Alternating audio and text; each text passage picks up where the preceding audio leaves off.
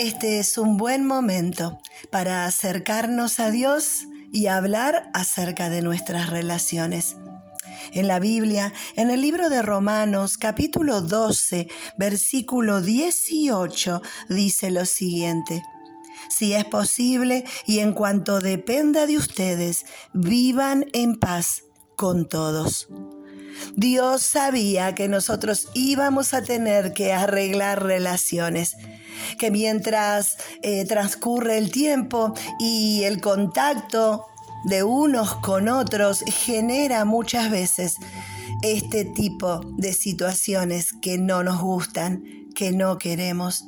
Hemos dañado y hemos sido dañados en las relaciones, pero este es el tiempo, el tiempo de reconocer cuál es mi parte en esta dificultad que estamos atravesando.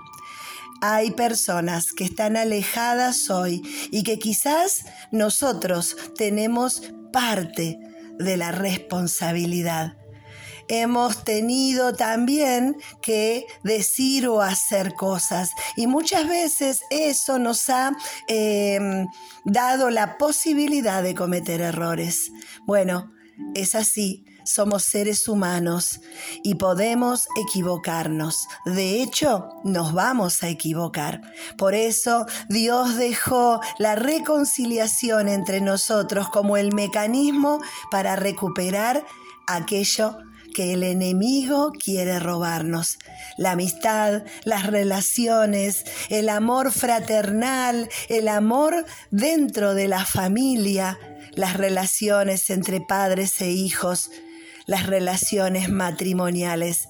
El diablo vino a robar, a matar y a destruir. Y él tiene todo el plan armado para destruir nuestras familias y alejarnos de nuestras relaciones. Por eso, esas personas importantes, esa red de personas importantes para cada uno de nosotros, tenemos que revisarla, tenemos que ajustar cosas, tenemos que presentarnos delante de Dios y dar el primer paso. ¿Por qué?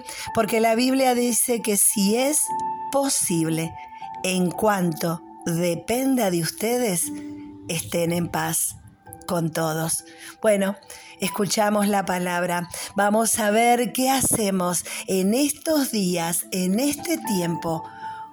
Cuánto podemos hacer para acercarnos a aquellos que hoy están lejanos, del otro lado. Y yo tengo algo para hacer.